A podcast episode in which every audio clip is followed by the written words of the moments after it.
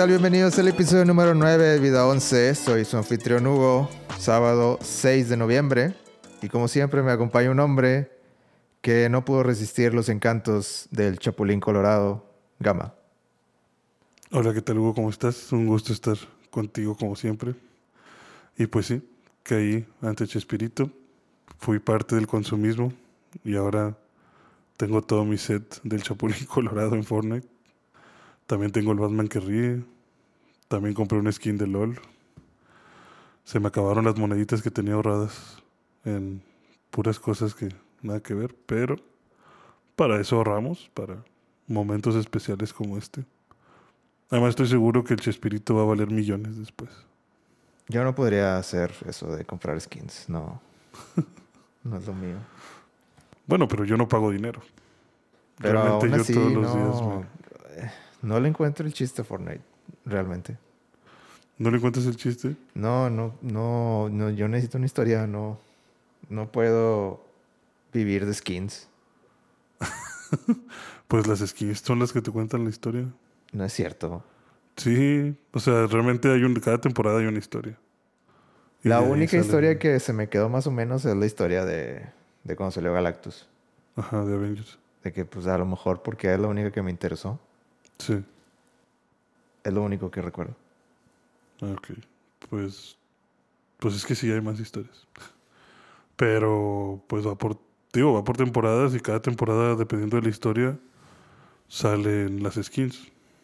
¿Tú sí te consideras fan de Fortnite? ¿O no? Eh, fan, pues yo creo que sí. Yo creo que sí en cuestión de que me gusta jugarlo, disfruto el juego, pero lo disfruto con mis amigos. ¿Pero qué es lo que te da Fortnite que no te dé Call of Duty? Ah, que Call of Duty son una bola de niños ratas. ¿En Fortnite no? No. En Fortnite ver. yo soy la rata. o sea, no me gusta Call of Duty, por ejemplo, muy en específico, porque siento que juegan a esconderse. O sea, son puros camperos, es puro aprovechar esquinas, es puro no voy a salir porque no me conviene y no me gusta ese juego, no me gusta jugar eso. No me gusta jugar a adivinar dónde está alguien. Y me estresa, me estresa mucho. Pero Fortnite es lo mismo, ¿no? Digo, la vez que yo lo he jugado también a muchos camperos, muchos de que se esconden. Sí, hay muchos camperos, pero. Y también hay mucha gente que te va a hacer garras porque saben construir como dioses, pero. Te digo, yo lo juego porque. Lo, o sea, puedo disfrutar el juego mientras estoy con mis amigos. Pero Call of Duty no lo disfruto ni con amigos porque es pura frustración. Ni el Warzone. No, ni el Warzone. O sea, sí, sí lo puedo jugar, pero siento que me siento que me estresa más o me cansa más que el Fortnite. Mm. Sobre todo porque tienen esta cuestión de que entre más juegues, mejores armas puedes tener. Y si haces el llamado de, de municiones y traes tu propio equipo, pues ya tienes una ventaja sobre mí. O sea, aunque tengamos el mismo MP5, tu MP5 con silenciador, mira telescópica y balas, 30 balas más en el cartucho y, y este daño de escudo, pues me va a hacer garras contra mi MP5 normal porque yo no lo juego todos los días. Pero en Fortnite todas las armas son iguales. O sea, no, no hay ventaja más que quien le atina más a la otra persona. Quién se cubre más o quién, se, quién es mejor para construir o lo que sea. Bueno, no entendí nada de lo que dijiste, la verdad. No, no sé de armas de Fortnite.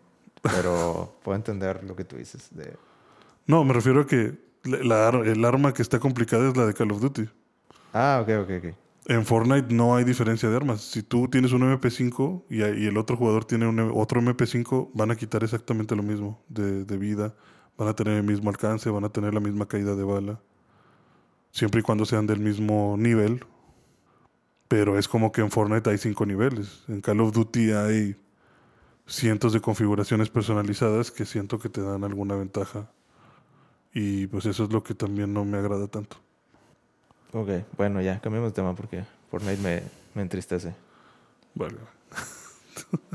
¿Ya viste Dune, la película? Creo que eh, dejamos planteado que, que íbamos a hablar de Dune. No, no he visto Dune. ¿Por qué? ¿Por qué me haces esto? Tú me hiciste lo mismo con Star Wars Visions. Ya no sé si confiar en ti. Pero Dune es otra historia. Tú sabes que yo soy más fan de, de las películas. Ah, no, pues no, no pude, Hugo. No he ido al cine. ¿Quieres que te platique de Dune? ¿Qué me puedes decir de Dune? A ver. Sin spoilers. ¿Quieres, no quieres spoilers, ¿verdad? Pues por lo menos no muy fuertes. Eh, Dune yo creo que es una excelente película. Por Me- sí sola.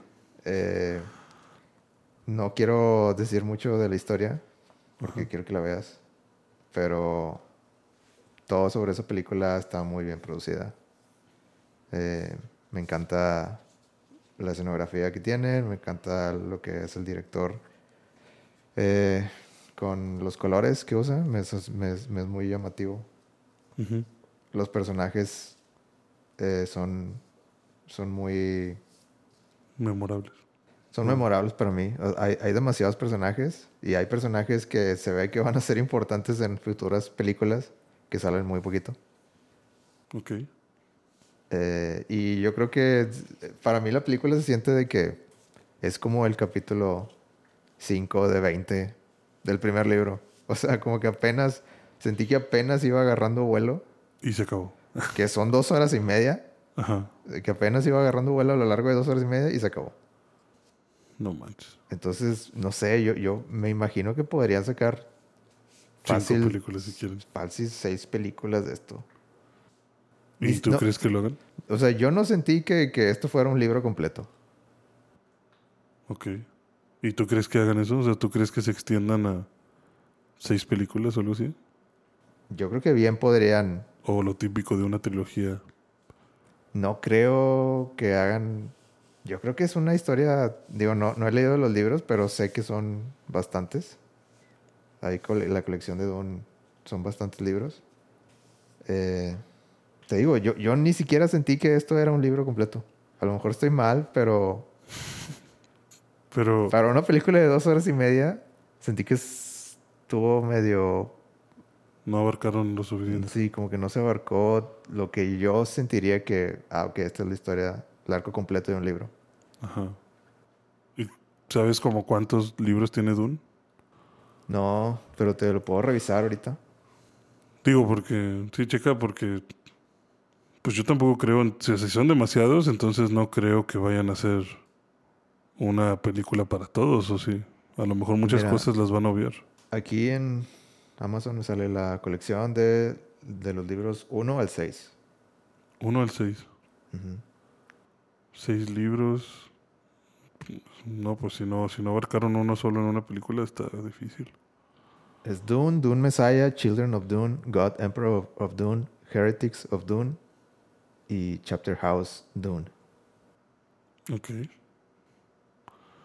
Pues es que está como, por ejemplo, como este de, de la Torre Oscura, Ajá. que todo el mundo quería que, que hicieran película de ese libro de, de Stephen King y al final hicieron un mugrerazo. Justo porque intentaron abarcar yo creo que mucho en una sola película. Y pues creo que ese es un problema para cuando, cuando tienes, cuando quieres hacer una película de, li- de muchos libros, ¿no? O sea, como que qué tanto abarcar y qué tanto diluir.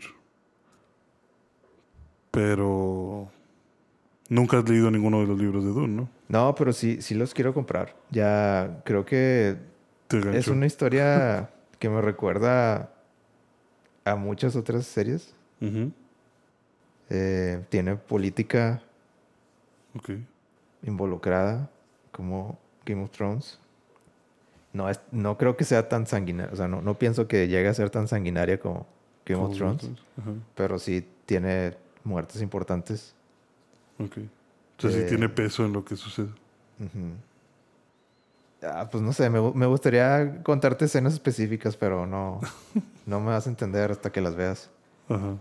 Eh, no sé, yo, yo, yo la verdad creo que Dune es una... mm, Yo creo que el, el director estaba en lo correcto en decir que, que es una experiencia De cine. de cine. Pues te aseguro que la voy a ir a ver esta semana. Sí, o sea, Si no la han quitado. yo sé que la barra estaba baja, pero para mí es la película del año. Ajá. Muy seguramente.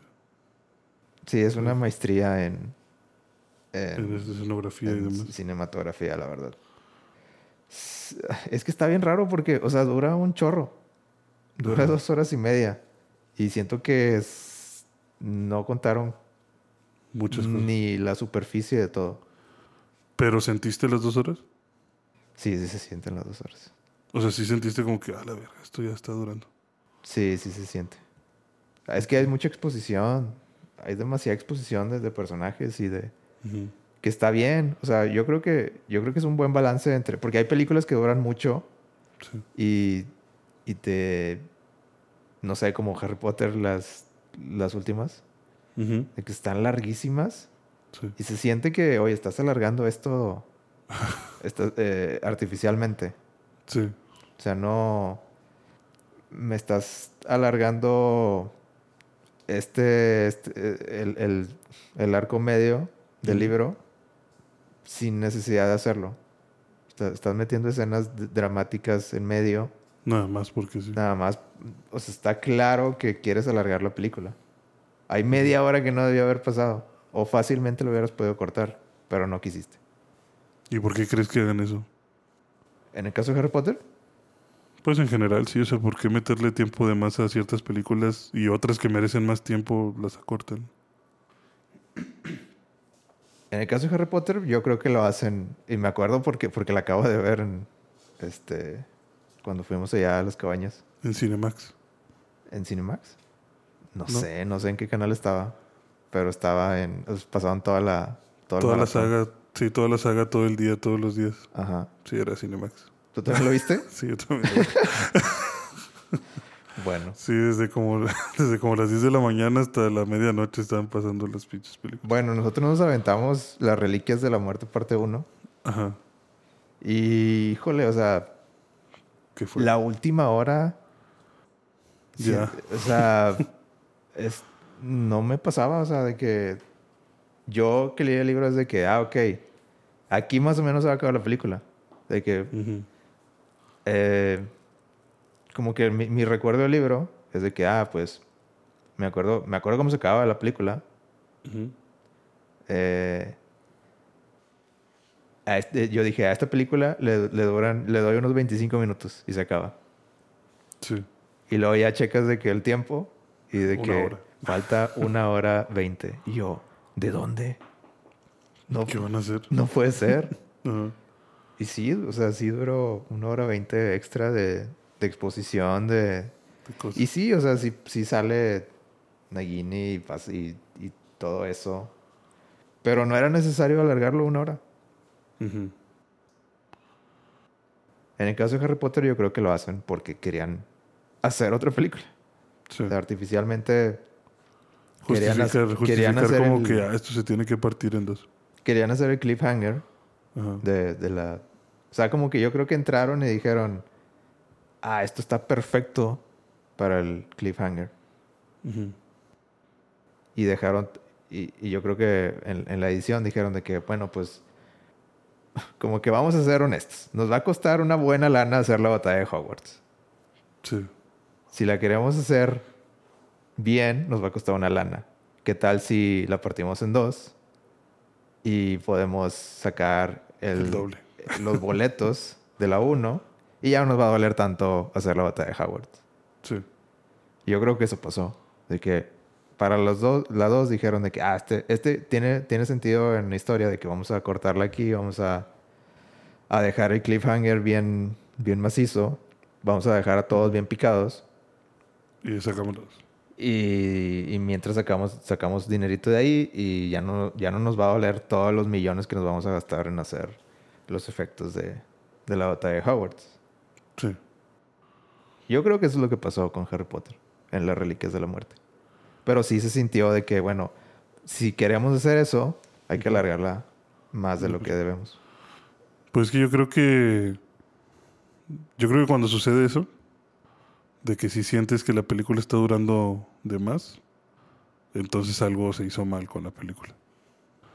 Porque si a lo mejor está muy cargado, como que, ah, es que la última hora no está sucediendo nada y no vamos a ningún lado, pues mejor distribuye ese tiempo en, en escenas que no tengan nada que ver, pero a lo largo de la película. O sea, como que mantener equilibrado el si está sucediendo algo no está sucediendo nada, ya volvió a suceder algo, otra vez estamos sin que suceda nada. Para que no te sientas como abrumado de, bueno, pues cuánto le falta esto. Y siento que no, no sé por qué a veces no hacen bien ese tipo de cosas. Yo creo que fue decisión meramente de necesitamos que no, Que no se no sea tan duro el golpe económico. No, sí, sí, pero sí, eso, eso yo, yo pensaría que lo decides desde antes. Es que, es que creo que la, la decisión fue tomada ya en postproducción. Ah, ok. Entonces, pues ya no tenían a lo mejor mucho de dónde, de dónde sacarse los minutos para la, para que, para que durara lo que tenía que durar. Digo, no estoy seguro, pero creo que la, la, la idea original era que hacer las reliquias en una sola película. Ajá. Y luego algo pasó en medio de filmación y Y postproducción. anunciaron que eran las dos. Sí. que ah, parte 2. Sí, tuvo que haber sucedido así porque también las Reliquias de la Muerte parte 2 salió luego luego.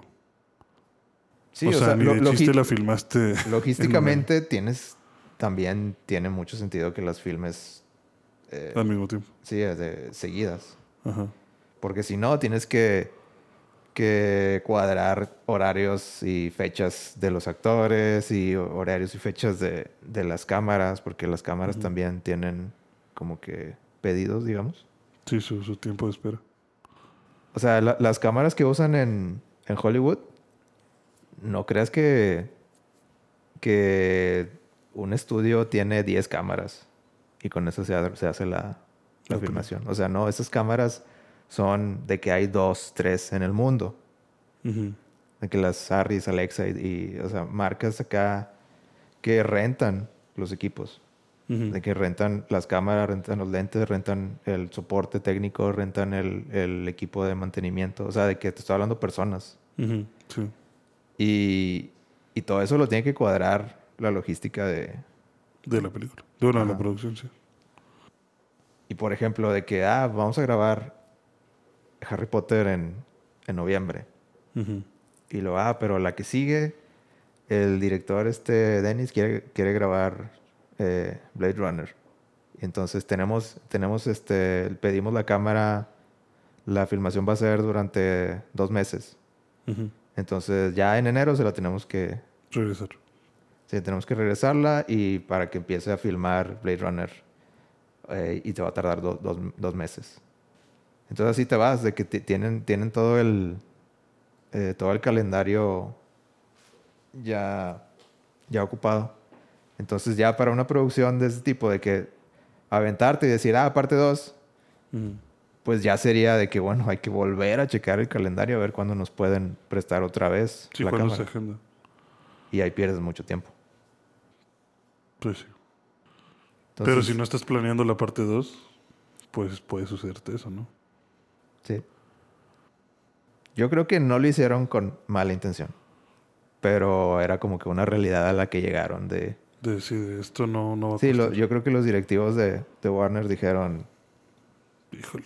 O sea, no creo que haya sido con... De que, ah, de que somos más sábados, vamos a sacarnos más lana. Solo era como que... Sí, o sea, realis- hay una siendo mejor- realistas nos va a costar más. Ajá. O sea, o lo hacemos mediocre o lo hacemos chido en dos partes. Sí. Porque necesitamos inyección de capital. O sea, tampoco somos aquí inmunes al dinero. Aparte que tienes que cuadrar los, los actores también. Y eso es otro. Otro, Otro show, sí. ¿Y qué fue primero? Harry Potter, ¿verdad? Y luego Crepúsculo. Sí. Estoy bastante seguro que sí. Sí, ¿no? Eh, digo, te, te lo comento porque como que luego de eso se empezó a poner mucho, o sea, yo, yo creo que Harry Potter, no sé si fueron los primeros en hacer eso, y se empezó a poner mucho de moda hacer eso de, ah, sí, vamos a partir el último capítulo en dos. Jijiji, vamos a sacar dinero. Digo, porque a lo mejor con Harry Potter lo entiendo. Sobre todo por la pelea que hubo en Hogwarts. Pero Crepúsculo, Crepúsculo, ¿de verdad necesitábamos dos películas eh, para el último libro? La verdad no la vi, güey. No, no te podría dar una... una, una opinión. Pero yo creo que no. Pues sí, yo también, yo estaría muy seguro que no. Los Juegos del Hambre también sí necesitábamos dos partes. Ah, sí, cierto. También hicieron dos partes. También hicieron dos partes. En la de Sinsajo. Ajá. Sí, digo, se empezó a poner de moda de, ah, vamos a partir el último libro en dos. O sea, ¿realmente necesitabas partirlo en dos? ¿O simplemente este accidente de Harry Potter sentó las bases de, oye, sí, vamos a sacar más dinero si, si dividimos las cosas y contamos una historia mal? Es una buena pregunta. Yo creo que no, no me quiero ver eh, desinformado aquí, Ajá. pero yo creo que no necesitaban parte 2. ujú. Eso es lo que yo pienso sin, sin meterme a ver. Exactamente que La- la en la producción, producción. ajá. Sí. Y yo lo digo porque porque justamente con bueno con Harry Potter no me pasó tanto a lo mejor porque a mí realmente me encanta Harry Potter o sea yo sí puedo estar viendo la película sin problemas pero con los Juegos del Hambre y con Crepúsculo sí me pasó que, Ya, que yo dije, sí o sea ya parte la magazo o sea ya Parte la maga. Sí, o sea, ya es algo, güey, o sea, se siente muy diluido, o sea, sí se siente como que me estás dando historia a cuentagotas, o sea, no me estás, no me estás llegando a ningún lado. O sea, todo, mucho de lo que me estás contando no, no tiene sentido. O no me está aportando a la trama, no estoy sintiendo nada de estarlo viendo. ¿Qué otras películas tienen parte 2? No sé si las sombras de Grey también las partieron en dos. No sé. Además, esas, esas películas yo no las veo, ¿no? No, yo tampoco. Bueno, esa, esa de las sombras de Grey, esa sí no la pude ver.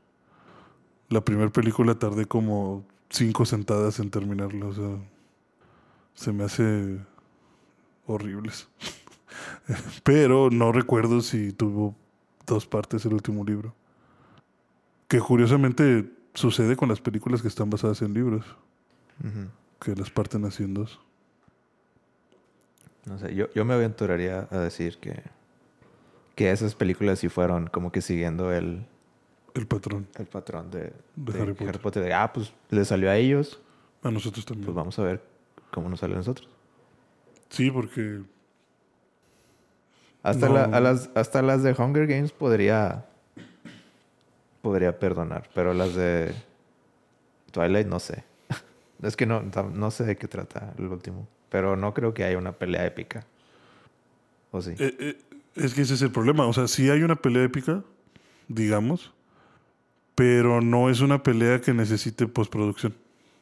Ajá. O sea, los efectos, por eso menciono mucho Twilight. Twilight en específico no tiene nada increíble. O sea, no tiene nada increíble de efectos. O sea, lo más perro de efectos que tienen es, ah, tenemos que transformar a este vato en hombre lobo. En un lobote, ¿sabes? sí.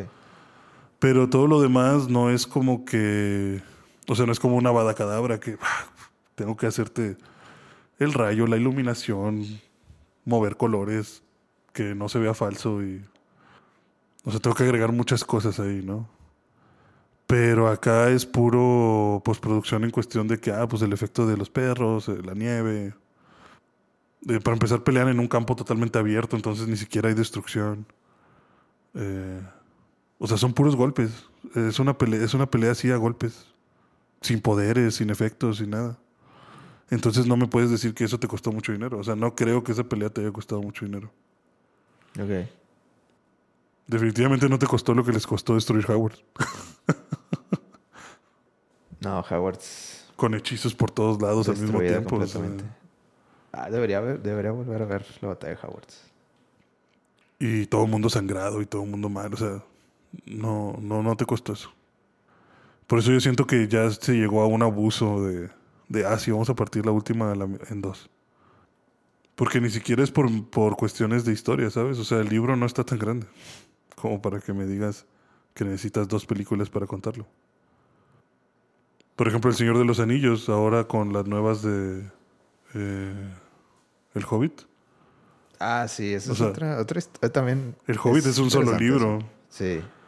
Y te la bañaste en tres. Y no, es- y no es tan largo. que Y no está digas. largo. No, está chiquitín. Hiciste tres películas. Pero según bañaste. entiendo, sí metieron como que fanservice Sí, en metieron esas fanservice. películas. O sea, en realidad la alargaron para... Ah, bueno, ya, ya que estamos aquí vamos a contar Vamos esto a también. contar. Exactamente, sí. O sea, por eso siento que a lo mejor el Hobbit sí se la bañaron, en que sacaran tres. A lo mejor estuvo sobreexplotado, pero tiene mucho fanservice. Tiene muy buenas peleas y sigue tratando de contarte una historia. O sea, la historia sí va de eso. Ajá. Yo siento que es como si fuera de que. De como que está la historia principal, pero te empiezo a dar el fanservice y te empiezo a contar otras cositas. Y luego regreso a la historia principal, entonces dices como que, ah, sí, cierto, el dragón. Eh, sí, vamos a regresar a la historia del dragón. Pero por eso digo que siento que el Hobbit, por ejemplo, sí está bien hecha en cuestión de. Sí, te estoy contando una historia. La historia principal está súper diluida, pero tengo otras historias que te estoy contando que hacen que no te aburras. O por lo menos que hacen que no te des tanta cuenta de que, oye, no eran necesarias tres películas.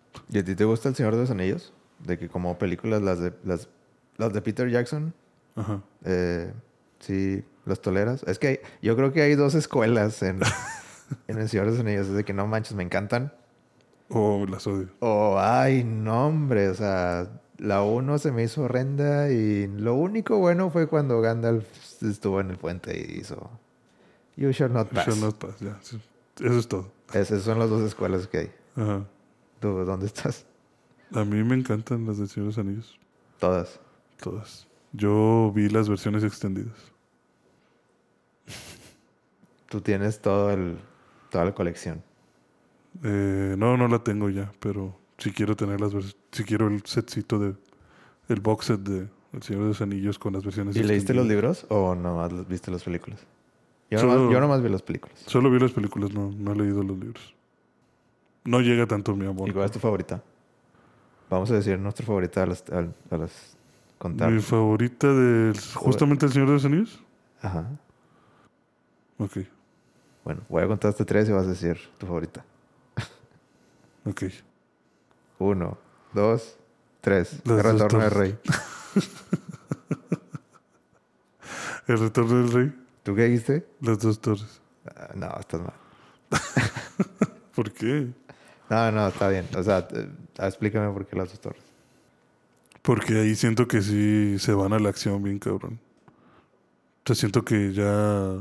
O sea, pues como que empiezan a suceder muchas cosas en muchos lados. Te empiezan a introducir muchos personajes, reinos, problemas, Saruman, Sauron. O sea, ya empieza a ver todo este desastre.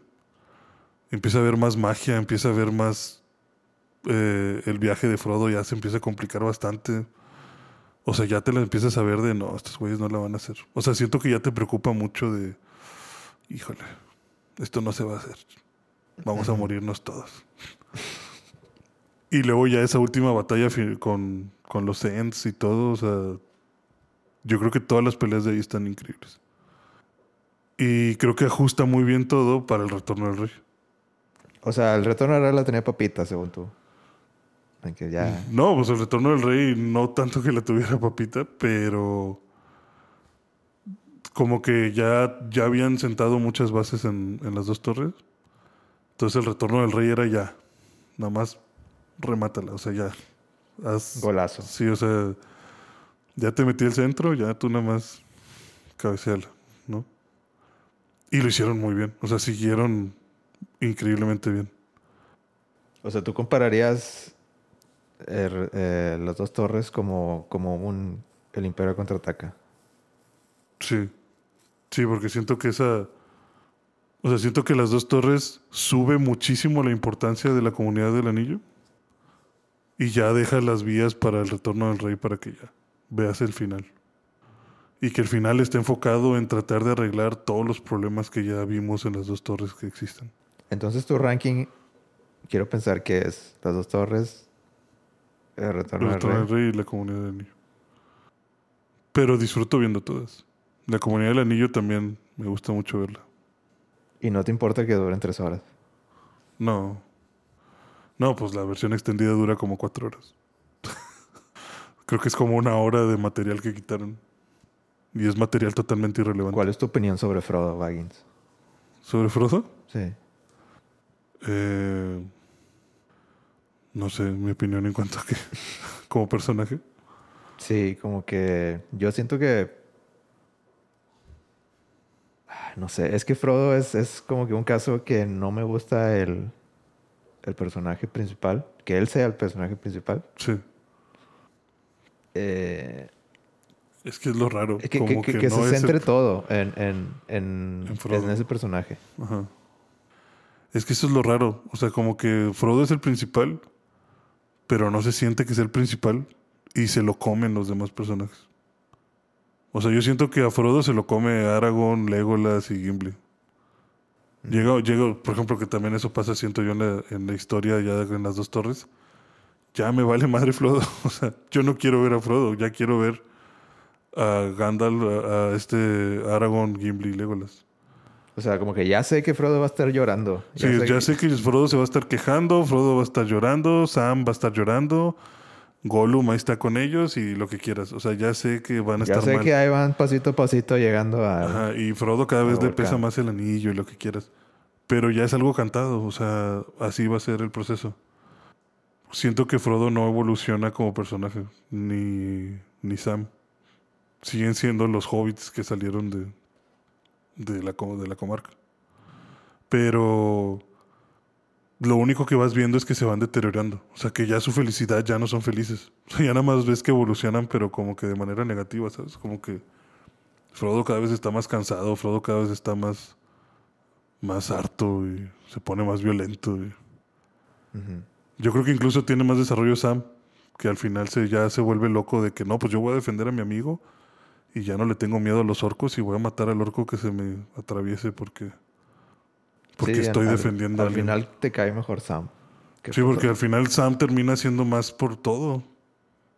O sea, al final Sam salva a Frodo, Sam mata, se mete a una torre llena de orcos para tratar de matarlos. Sí, mata a unos 5 o 6. Y Frodo nunca, nunca mató a nadie, nunca, nunca hizo por su vida o algo, ¿no? Ujú. E incluso cuando Frodo dice, no, ya no puedo caminar. Che, Sam le dice, no, hombre, pues yo lo cargo. Yo lo subo al monte. O sea, como que Frodo no... O sea, como que la función de Frodo era muy básica. Era, ah, pues es el vato que puede cargar el anillo y no se vuelve loco.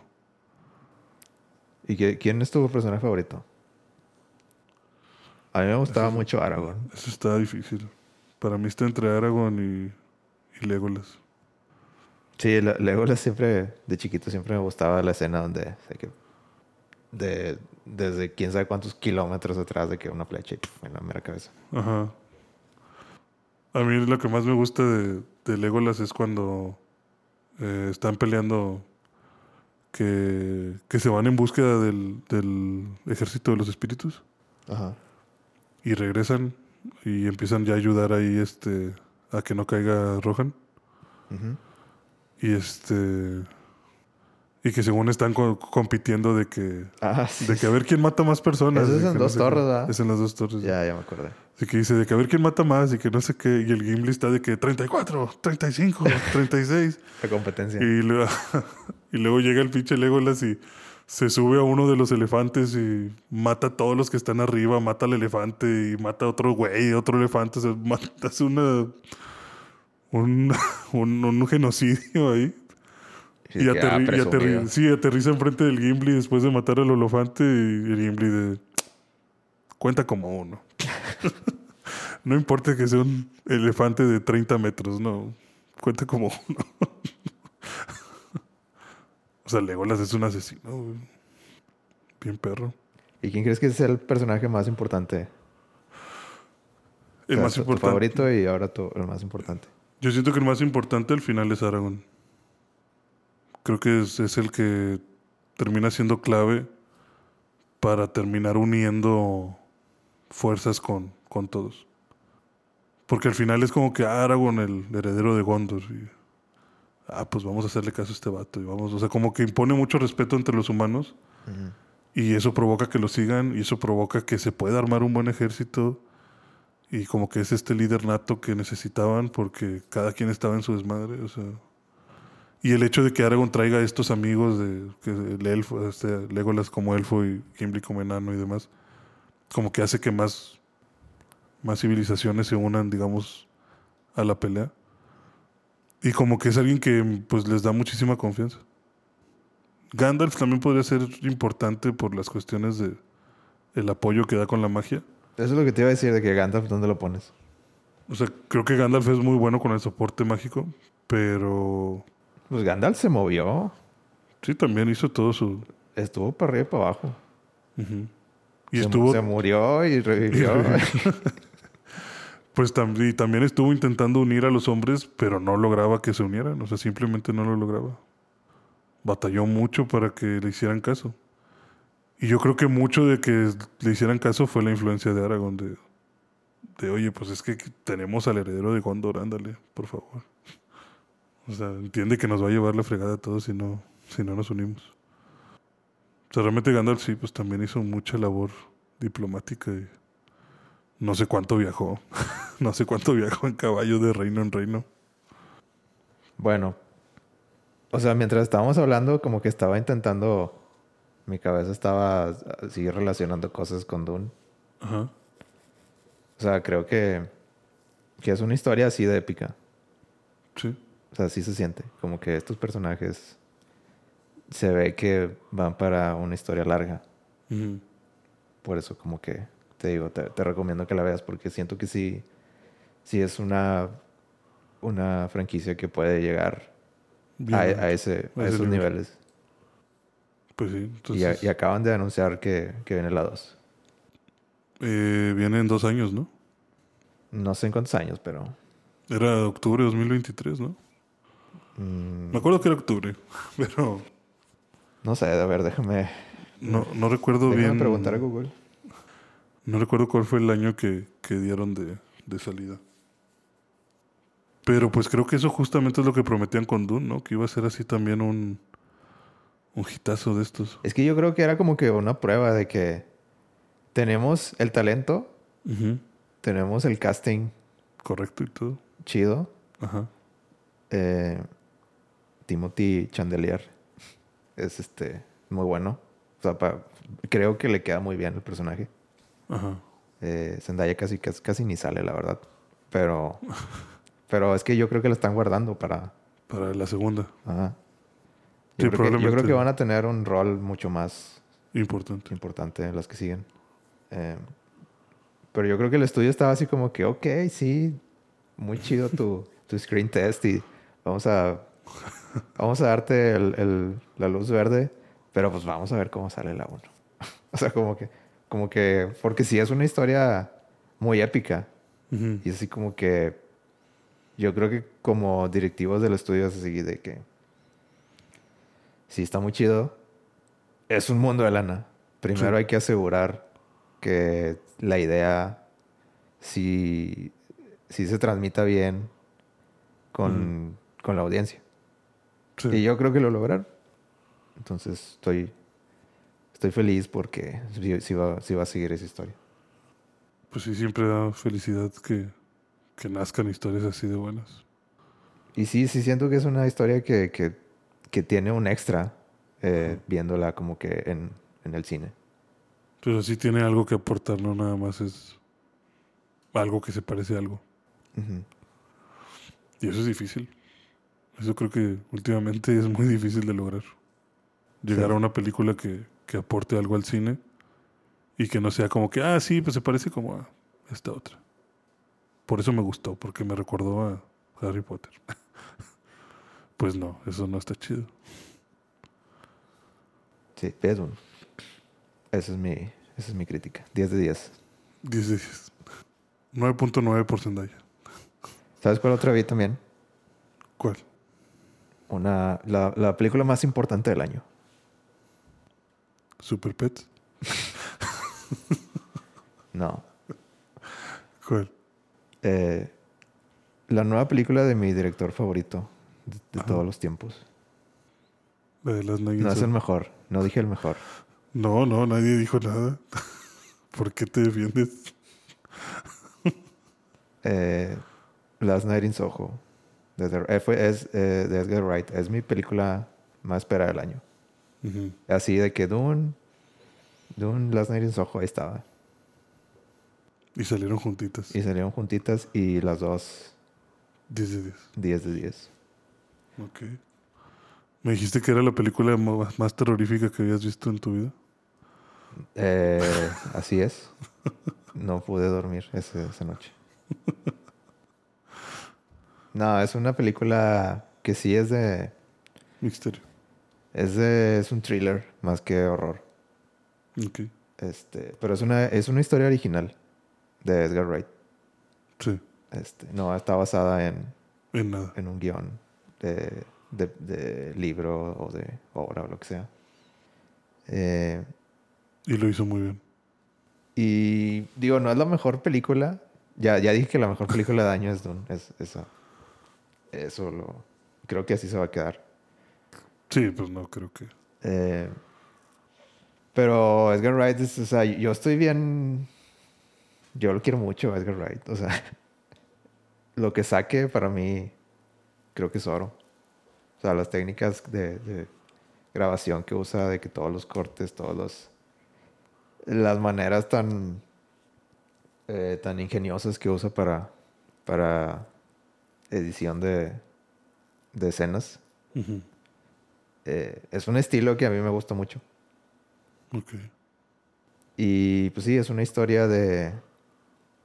de. ¿Quieres que te cuente la trama un poquito? Poquito nada más. Por favor. ¿Sí la vas a ver o no? Sí, te sí. dije, te sí. dije que fuéramos a verla. Sí me interesó mucho cuando vi el tráiler. Pero por eso te digo poquito, porque de los thrillers, ahí sí siento que cualquier cosita puede ser un spoiler.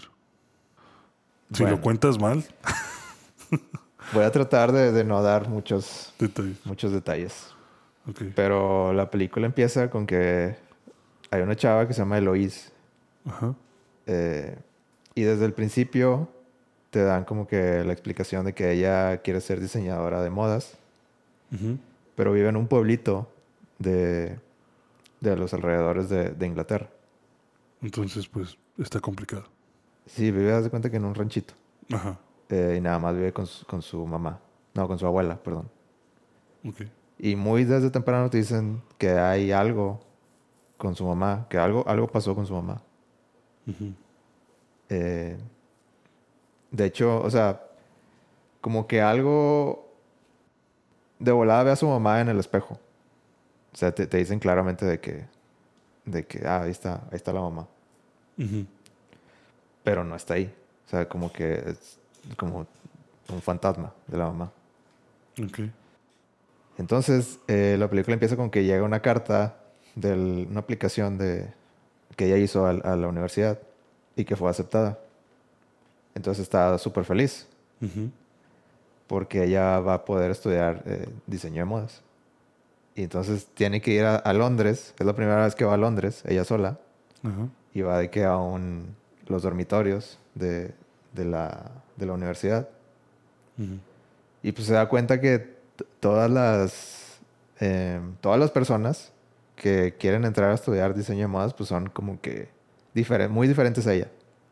Se siente muy alienada de, de como que las, las personas que llegan ahí a los dormitorios.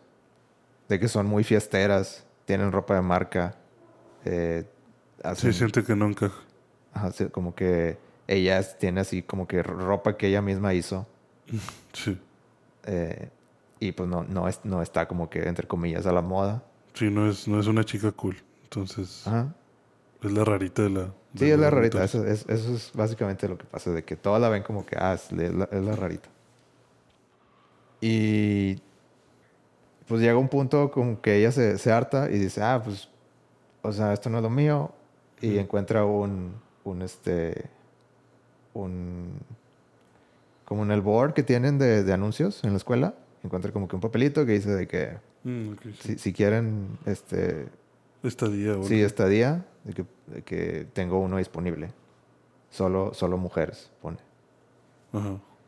Eh, entonces habla y, y le dice de que no, sí, estoy interesada. Entonces llega ahí, eh, es una señora, Y, y, pues ya le dice de que no, pues esto es lo que hay, de que un cuartito hasta el, hasta el mero techo, de que al lado de un, eh, de un letrero neón. De que está, haz de cuenta que está to- toda la noche ah, Parpadeando. parpadeando verde, azul, rojo, así. Y así te ilumina todo el cuarto. Te ilumina todo el cuarto. que está muy chido, o sea, de que Ajá. para, para la escena. Pero además, Sí, para. vivir para- ahí no estaría tan chido. Para temas cinematográficos, qué bonito. Ajá. Pero vivir ahí, qué. Sí, o sea, es, es un, es un cuarto muy...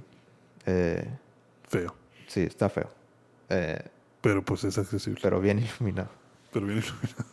Este, entonces ella como que dice, sí, es- o sea, me encanta. Sí, dale. Esto es lo que esto es lo que quería. Entonces ahora empieza a quedarse en ese cuarto. Ujú. Y en el primer en el primer día pues, como que empiezan a pasar cosas extrañas. De que se duerme y y en el sueño como que se teletransporta a Londres de los años 60. Ok. Eh, y ella siempre, siempre había dicho de que ah, me, me hubiera encantado estar en Londres en los años 60 porque pues, es mi... Su época favorita. Ajá. Y como que entra ahí al teatro y, o sea, pasa a la calle, entra al teatro y luego se ve al espejo y se da cuenta que no es ella. O sea, de Que que está en el cuerpo de alguien más. sí, o sea, es- está en el cuerpo de, de una chava eh, que es Anna Taylor Joy. Ujú. eh, que como que entra al, al teatro y ella quiere hablar con, con, el, con el que manda ahí, o sea, el, el- el dueño del lugar, porque ella quiere ser cantante en ese lugar. Y luego con, la, con la plática que hacen, se da cuenta que ese lugar es como que el más transitado, digamos, en la, en la ciudad. O sea, como que si cantas ahí, ya lo hiciste. Ya, sí. Ya, ya, Estás Ya eres Broadway. famosa. Sí. Y ella no, ella no es famosa, pero ella tiene como que las ganas de, de audicionar. Ujú. Y ahí conoce al personaje de, de que es Matt Smith, el, el onceavo Doctor Who. Ok. Eh, y pues la pasan chido. Y, y el, el, el personaje este es como que el que se encarga de, de preparar las audiciones para el. Ujú. Entonces ella lo que quiere es una oportunidad de que, ah, pues déjenme audicionar, cantar y, este, y presentarme aquí. Y pues así empieza la, la película y al principio pues eh, te digo como que esto es parte del sueño. Ujú. Se acaba, o sea, despierta y pues haz de cuenta que al día siguiente se ah, ¿qué, qué, pasó? ¿Qué, pues, qué raro, ¿no? O sea, que, que, Como que, uy, qué sueño tan, qué sueño tan raro. tan extraño. Ajá. Entonces va a la escuela, el segundo día de la escuela y todo. Eh, y luego regresa y como que, bueno, desde el principio te dicen que, que la mamá tenía, hubo, hubo algo, o sea, como que te- tenía, tenía al- algún tipo de poder Ajá. psíquico y se suicidó. O sea, como que no pudo con algo. O sea, algo pasó con su habilidad y se suicidó. Ajá. Pero ahora ella ve a su mamá en los espejos y así. Ok. Pero no, no habla la mamá, nada más como que, nada más que- como que la mira y de que, eh, Digo, hey. sí, como que no, no, nada más le dice algo con la mirada. Ajá. Y al parecer ella tiene el mismo poder. Algo, algo tiene que ver con, con poderes psíquicos. Sí. Eh, entonces, como que ella ya de que eh, siente que si al día siguiente, cuando se vuelva a dormir, va a volver a tener eso, eso mismo. Sí, o sea, que va a volver a soñar con, con ese, Ajá. esa época. Entonces sí, así pasa. Entonces todos los días que se va a la cama, está soñando. Vive como una segunda vida en su sueño. Ajá. Pero mientras más pasa el tiempo, más desagradable se va volviendo. Ok. Y es algo inevitable. O sea, como que al principio era como que quiere llegar a la casa para ya soñar, Ajá. para seguirle. Y luego mientras más pasa el tiempo, es así como que, No, no no, quiero quiero, no dormir". quiero regresar a la casa.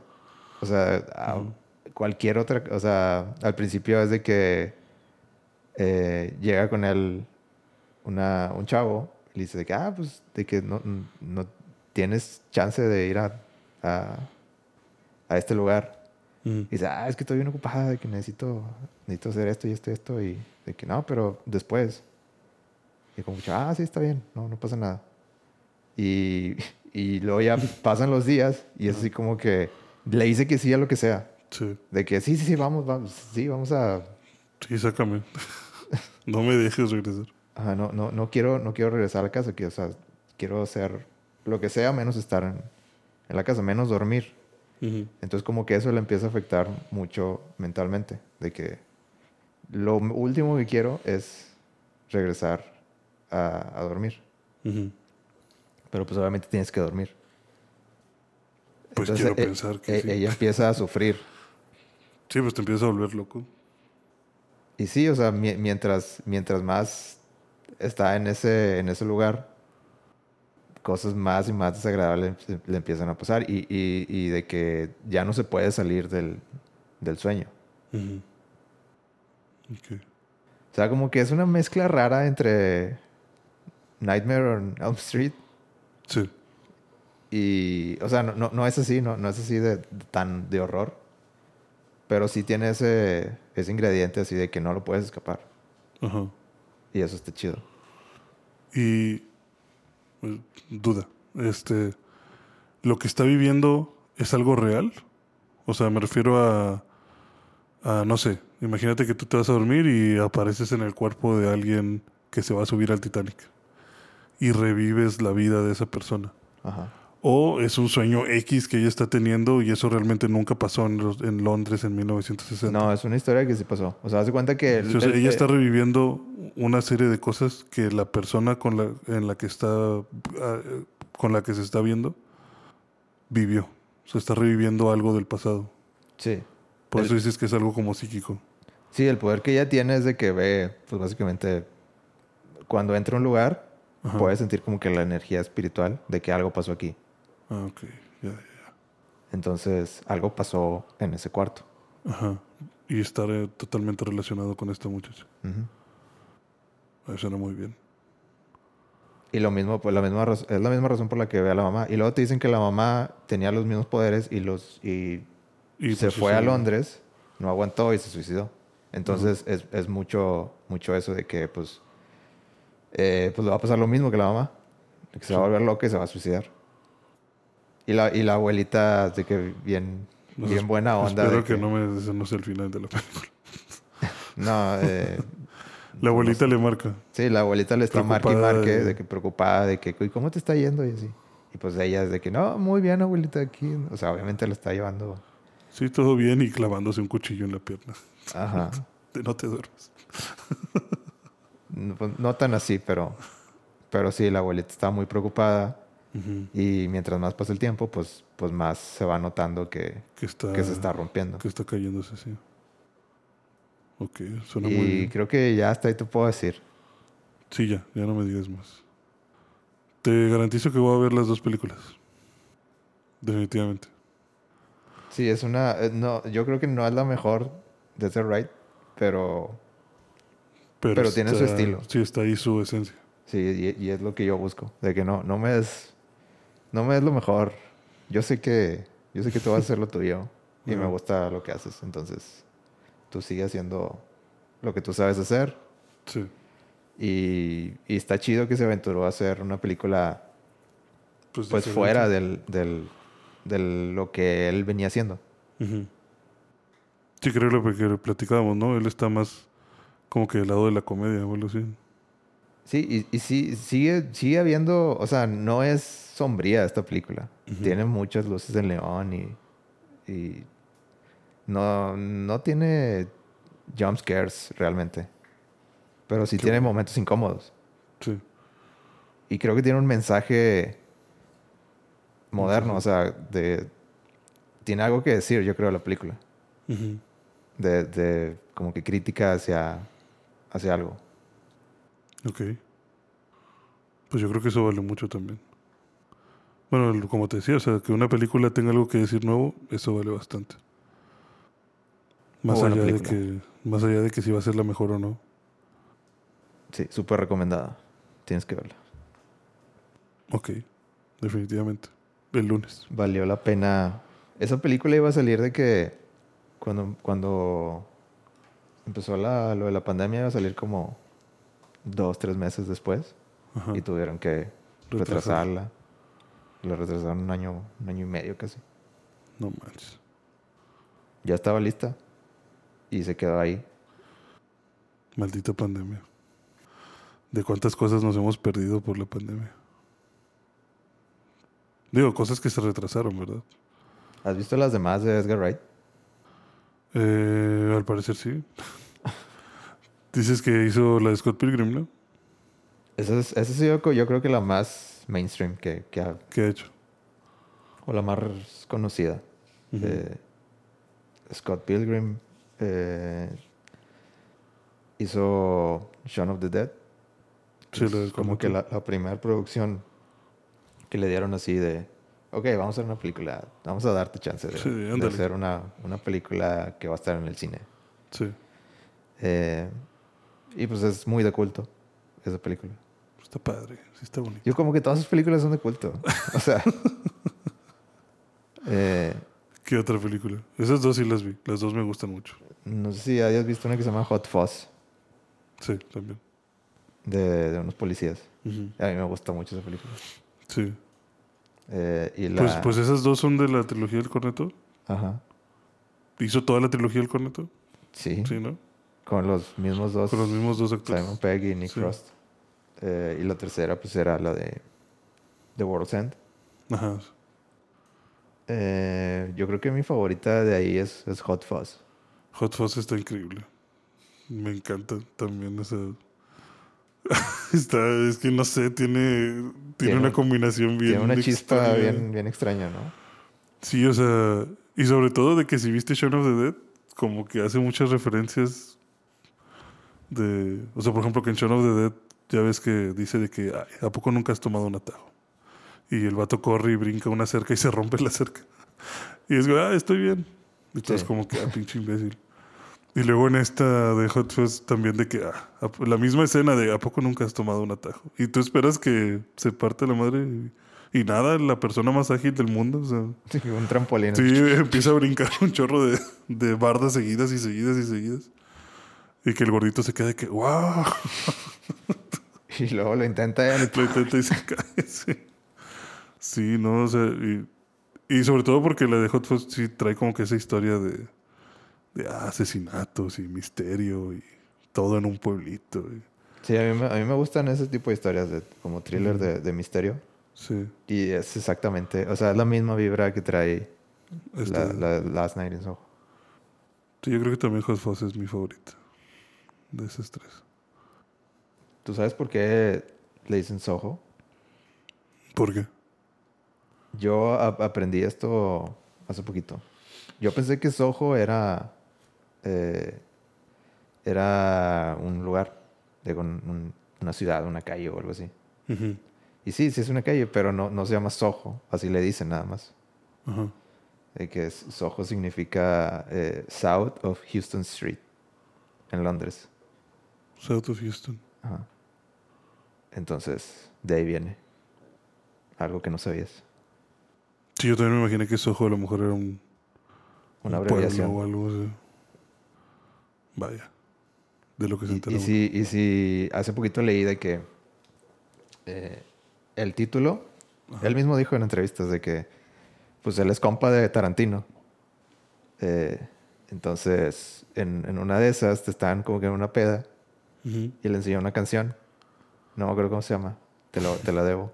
Pero, Tarantino a, a Edgar. ajá, de que no, pues, necesitas escuchar esta canción. Porque pues, a Edgar Wright, le, o sea, los dos son muy fans de, de la música en general. Sí, sí, sí, sí. Entonces, pues Tarantino está bien loco. Entonces saca Sí, muchas Tarantino- referencias, Está mal pedo. muchas referencias en sus propias películas. Entonces dice, escuché una canción, güey, necesitas escucharla. Y que Sí. se la puso. Y una de las, de las letras es de que, eh, pues va así, de que Last Night in Soho. Ajá. Entonces, haz de cuenta que le dijo Tarantino de que necesito hacer algo con eso, de que el título es, es genial. Ujú. De que nomás que, o sea, como que le dijo a Edgar Wright así de, de, como que qué opinas de la canción. Ajá. Y Edgar Wright se le quedó mucho. Y, Y- de ahí sacó. Entonces cuando, pero no, no le dijo, o sea, hace cuenta que nada más fue como así como el comentario de que no, hombre, esta película y este título es como, es como para una película, Para una ne- película. necesito hacer algo. Ajá. Entonces pasaban años y, y Edgar Wright, pues como que siempre se le quedó.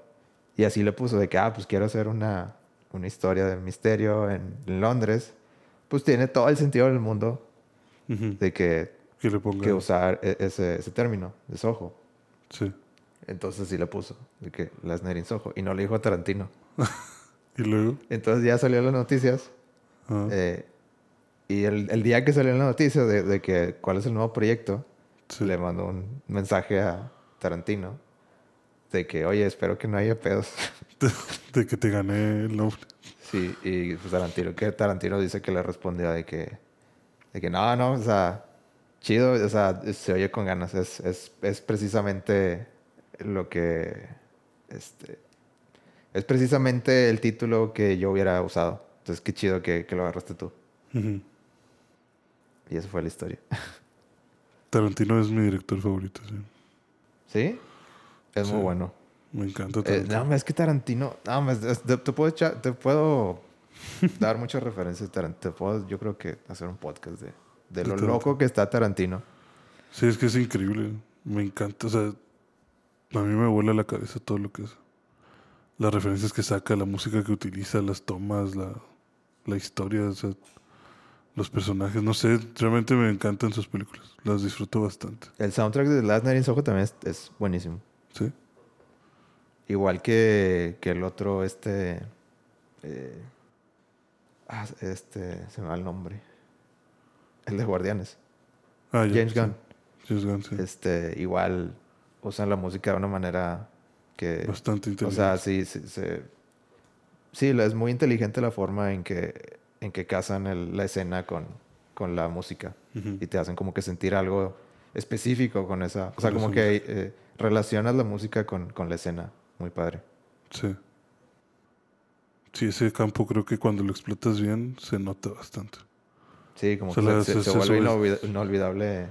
Sí, creo La que escena sub- y la subestimas el soundtrack a veces, pero un buen soundtrack, híjole, qué extra te da en la película.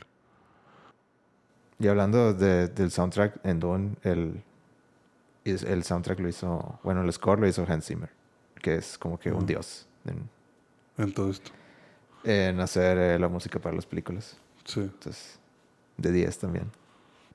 Que según por ahí vi que, no sé si siempre sacan esas mismas notas, pero de que, inven- de que ah, este, este vato inventó instrumentos para la película de Dune. Pues e- es, que ah, también es todo un tema eso de, de cómo hacen los ingenieros de audio y de sonido, de los diseñadores de sonido, eh, se sacan Trucos. se sacan trucos de, de- de que no manches, ¿cómo se te ocurrió? Ajá. Sí. Sí, está bien interesante todo ese tema también. Pero necesitas de que audios de muy alta calidad y, y de que en, en edición, de que darle, eh, reproducirlo a punto 5 y luego le pones un filtro y luego le, le bajas la frecuencia y termina sonando como un pinche dinosaurio, un, un- de que aplaudes y termina sonando como, no sé, eso. de que algo completamente diferente. Sí. Sí, cómo jugar con los sonidos. Pues creo que, creo que decían que para Jurassic Park, el, el sonido del tiranosaurio Rex, que eran como sonido de 30 animales juntos al mismo tiempo o algo así, pero con diferentes frecuencias y, Sí, sí te creo. O sea, y traslapados y terminaron generando ese ruido así de... y le pones una distorsión ahí. Ajá, y ya suena tiranosaurio. ¿Cómo se te ocurre eso? Está increíble. Last Night in Soho, ve, ve Last Night in Soho. Yo, yo te, te- quiero que veas más La- Last Night in Soho que, que Qué Dune. Ajá. ok. Voy- te juro que sí las voy a ver. O las sea, Las Lines, ojo, va a ser el lunes, definitivamente. ok. Te va a gustar. Ajá. Sí, Pero estoy seguro. sí. quiero, quiero ver qué tan Eh, es que ya, ya viste las, las anteriores, entonces a lo mejor ya sabes más o menos cuál es el, la receta. Ujú. Pero quiero ver, quiero ver cómo. ¿Qué te parece el acto final? Ok. Muy bien, lo platicamos. Suena muy bien, la verdad, lo que me acabas de decir. ¿Qué más? Eh, pues ya, yo ya, yo ya hablé de mucho de, de mis películas. Este. De videojuegos no hiciste nada, supongo. Pues estuve jugando Fortnite. y estuve jugando Metal Gear. Estuve jugando Metal Gear. Ah, Ok. The Phantom Pain está en 5 dólares, cómprenlo. Lo compré porque vi que estaba en 5 dólares. Creo que hasta el 20 de noviembre va a estar en 5 dólares. ¿En el PlayStation? Sí. Ah. También compré el expansion de... El DLC de Bloodborne. Está en 10 dólares. Yo me voy a esperar un poquito más. Probablemente lo bajen a 5. No creo. Pero bueno, tú eres pudiente, o sea. No creo que lo bajen a 5. Está muy cañón. Sí, sí lo bajen. No, porque pues ya, o sea, se supone que son las ofertas de noviembre. No va a bajar más. Va a bajar a lo mejor después, pero... ah, ¿Y si no? Yo. Yo cambié mi suscripción de Nintendo Online Ajá. y ya puedo jugar 64. Ah, perro. Pues eso sí es ser pudiente. No, haz de cuenta que yo, yo tenía.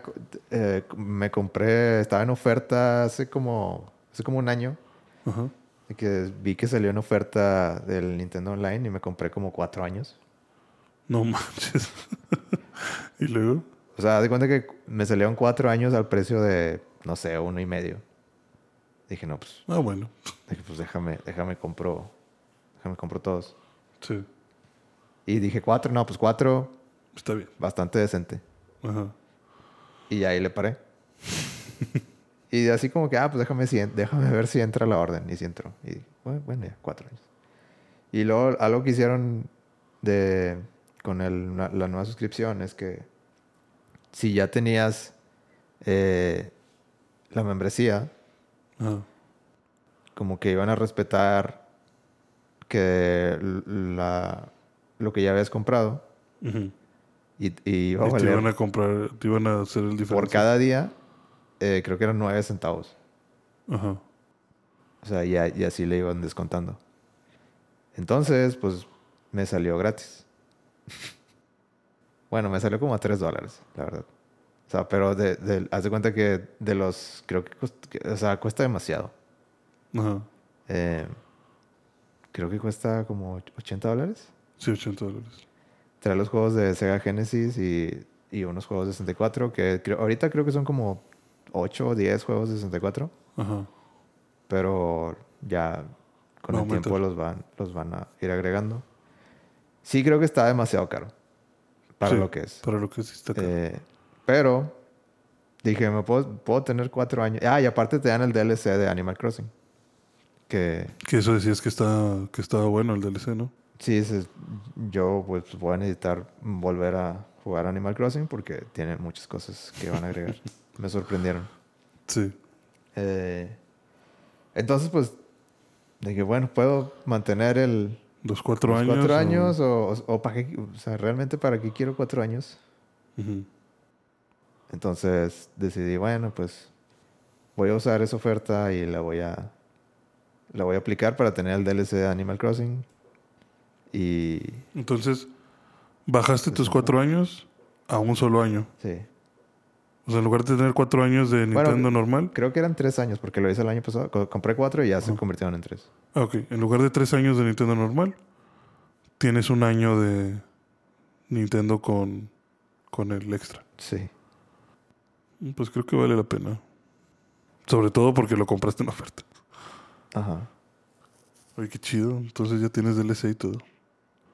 Pero un año. En un año no voy a tener nada. Y voy a tener que pagar. Voy Vas a tener que decidir 80. entre pagar och- No, no, es que es demasiado. No creo que. Pero te quitan el DLC si no, si no pagas. Yo creo que sí. Pues que. Pues debería ser el gancho, güey. Yo- es que es- yo creo que eso es lo que deberían hacer. Eh, O sea, debería ser como, vaya, yo voy a que debería ser como que, ok, 80 dólares y el DLC es tuyo. Y aparte tienes el año de esto. Y a lo mejor dentro de un año que digan, ok, el DLC de 20 personajes extra en, Super Smash, gratis, y aparte de esto. sí, yo creo que sí debería ser. Yo creo que es un gancho que podría usar Nintendo. Ajá, sí, de cómprame, este, págame la suscripción y te Yo- doy este DLC Ese- y te doy Yo creo que ese sería el verdadero plus de, Sí. de tener el, el- la la, la suscripción. membresía de Nintendo. Porque, pues sí, está chido. co- Está bien jugar Super Nintendo y Ujú. 64. Pero no vale 80 dólares. Pero lo vas a usar una vez al mes, si acaso. Ujú. De que, ah, pues déjame, déjame jugar este nivel de Mario. Sí. Y de que, ah, ya, ya me lo pasé chido. Bueno, ya. Sí, sobre todo si lo comparas con otras suscripciones como que, oye, eso me cuesta Amazon Prime un año. Ajá. O sea, ¿tú qué me estás ofreciendo? O sea, no, no es nada. Sí, Nintendo necesita mejorar su, su oferta. De- leí un artículo que decía de que la razón por la que cuesta tanto es porque tienen que licenciar los, eh, los juegos de Sega Genesis. Ajá. Y eso no depende de Nintendo. O sea, haz de cuenta que Nintendo tiene que pagarle una lana a Sega para costear eso.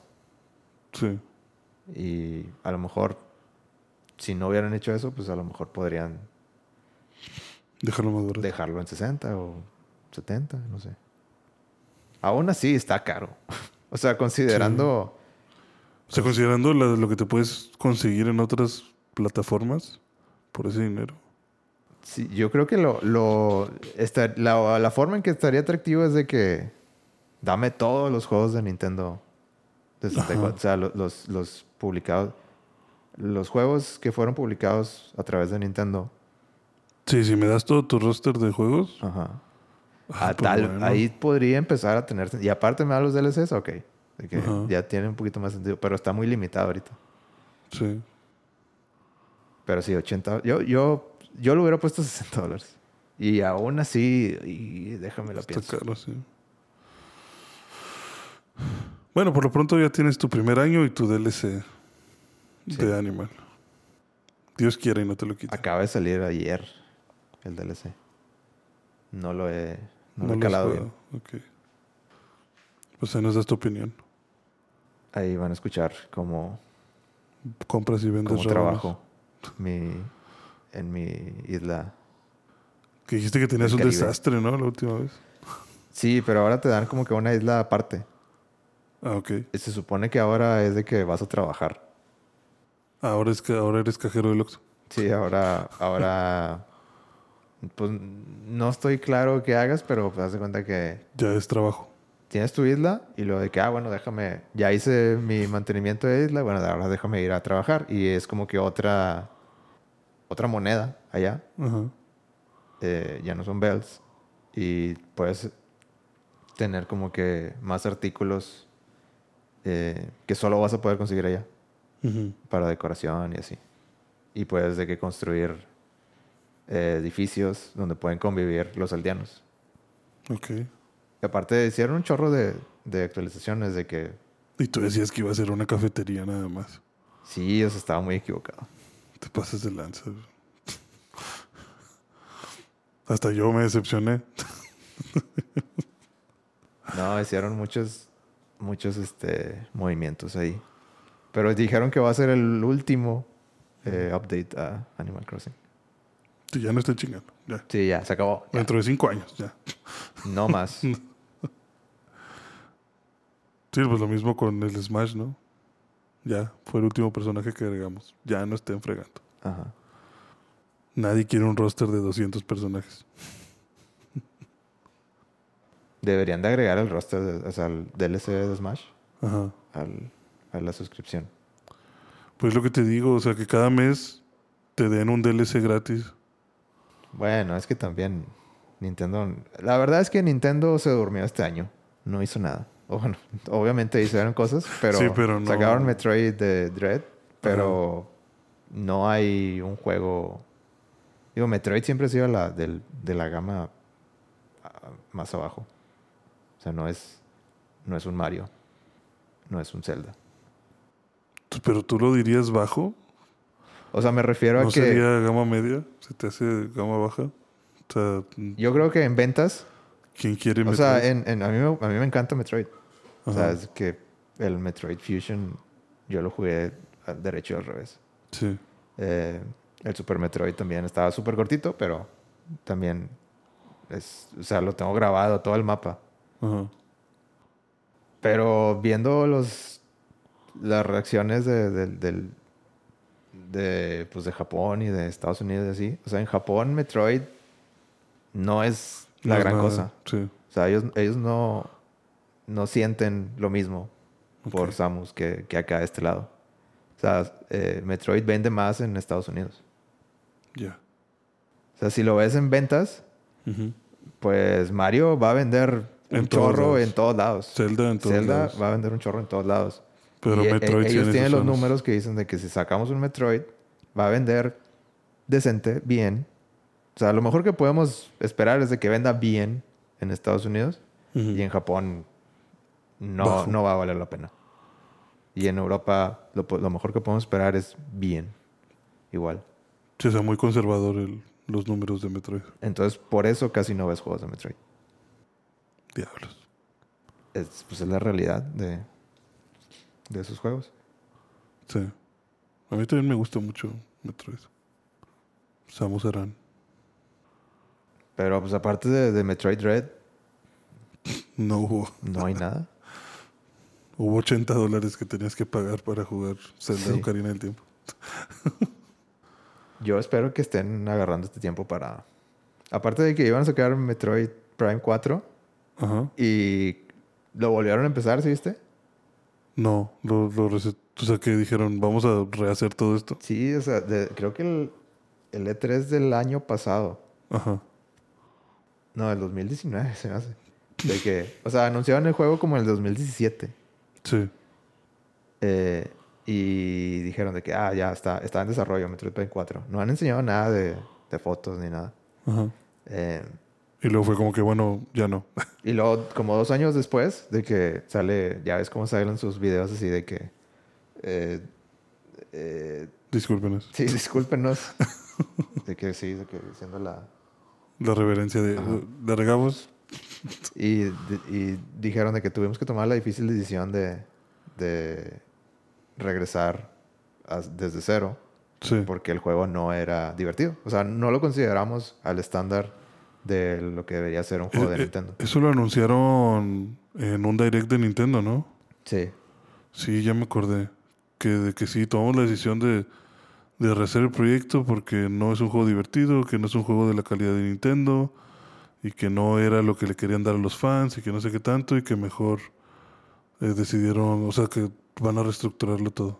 Bueno, no sé si dijeron no es un juego divertido, pero básicamente eso querían decir, de que no está... Sí, que no es de lo- lo- la altura de Nintendo, o sea, que no es de lo que vende Nintendo. No es a lo que Nintendo los tiene acostumbrados. entonces, que entonces que iban a, a juntarse con Retro Studios, Ajá. que es el, el que hizo Metroid Prime 1, 2 y 3. Eso, ese es un estudio de Estados Unidos. Sí, Eh, eh, ellos no estaban a cargo del, del 4. del 4. Entonces, hace cuenta que yo creo que intentaron desarrollar el 4 y dijeron, híjole, no, no estamos dando la vibra.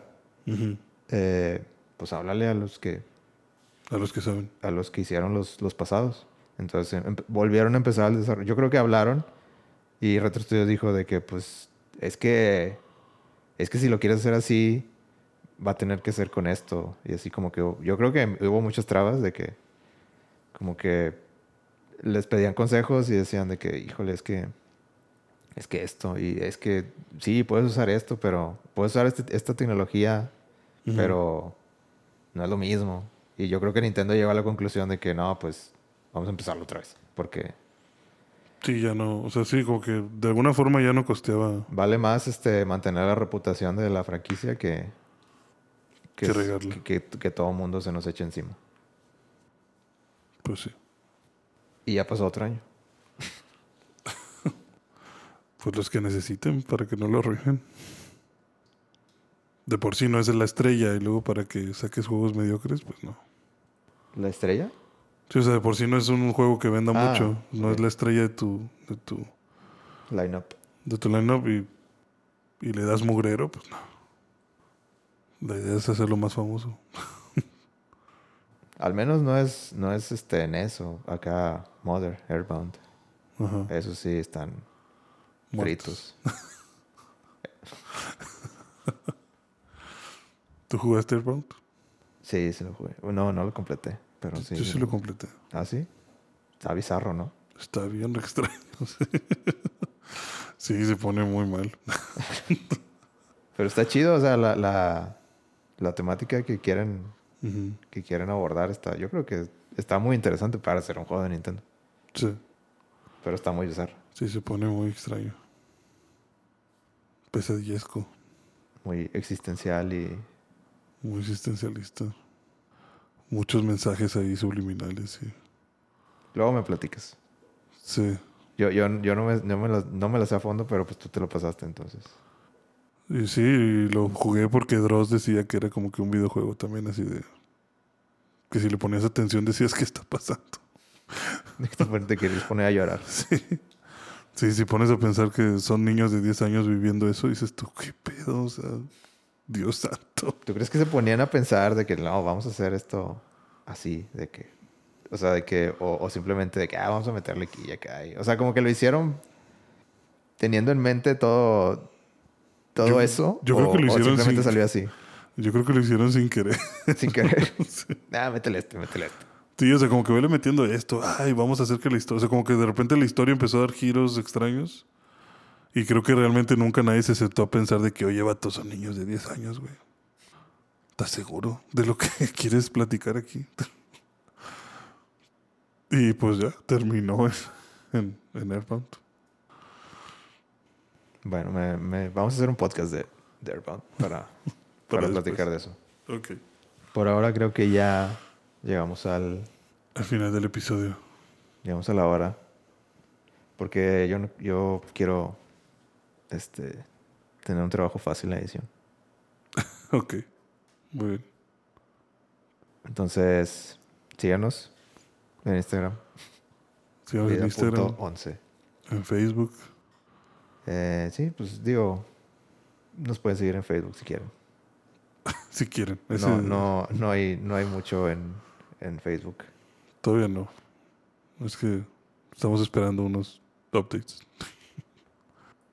Tú, tú, tú le, le tienes mucha fe a Facebook, ¿verdad? Pues es que ahí es donde están las compartidas. Creo yo. Ahí están los shares. Sí. En Instagram no sé qué tanto funcione para compartir el contenido. Ok, pues puede ser. Aparte creo que la gente se mete más fácil a Facebook a decirte, ah, qué mugrero. Ah, es que yo cada, cada día le tengo menos fe a, A Facebook. A, pues a las redes sociales en general. en la humanidad, En la humanidad. sí. Ya vamos a cerrar todo. Siento que son un hoyo negro, Un hoyo negro. sí, del que no puedes escapar. Ah, sí, ya. La vida te obliga a estar ahí. Ya no es decisión tuya. Triste, pero cierto. En fin, Hay que hacerlo mejor con lo que hay. Hay que sacarle brillo a todo. Ajá. Pero bueno, pues entonces hasta aquí llegamos en este episodio. Gracias por escuchar. Esperemos que el episodio 9 haya sido mejor que el 8. No como en Star Wars. No como en Star Wars. Y ya, pues el que sigue va a ser el 10. Ya vamos a... Ya, hay que celebrar. Vamos a hacer un especial. Especial del episodio 10. Episodio 10 especial. Ya tenemos más episodios que Star Wars. Ya, somos más famosos que, que Star Wars. No, el especial debe ser el episodio 11. Ah, pues sí, también. Ahí es cuando hacemos especial. Bien, bien meta. Ajá. Ese es el objetivo principal.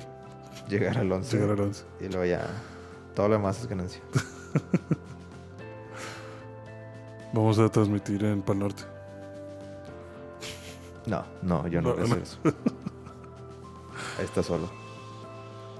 Pero tú dijiste. Te doy las llaves y le das. Ah, bueno. Pero yo no sé si se pierde tu Psyduck. ¿Qué vas, qué vas a hacer con Psyduck? No te preocupes. Va a estar bien. No, el Psyduck no sale de aquí. Nunca va a salir de aquí. Por favor, Hugo, déjalo vivir. No. Bueno, entonces no. Ya, suficiente. Está, está,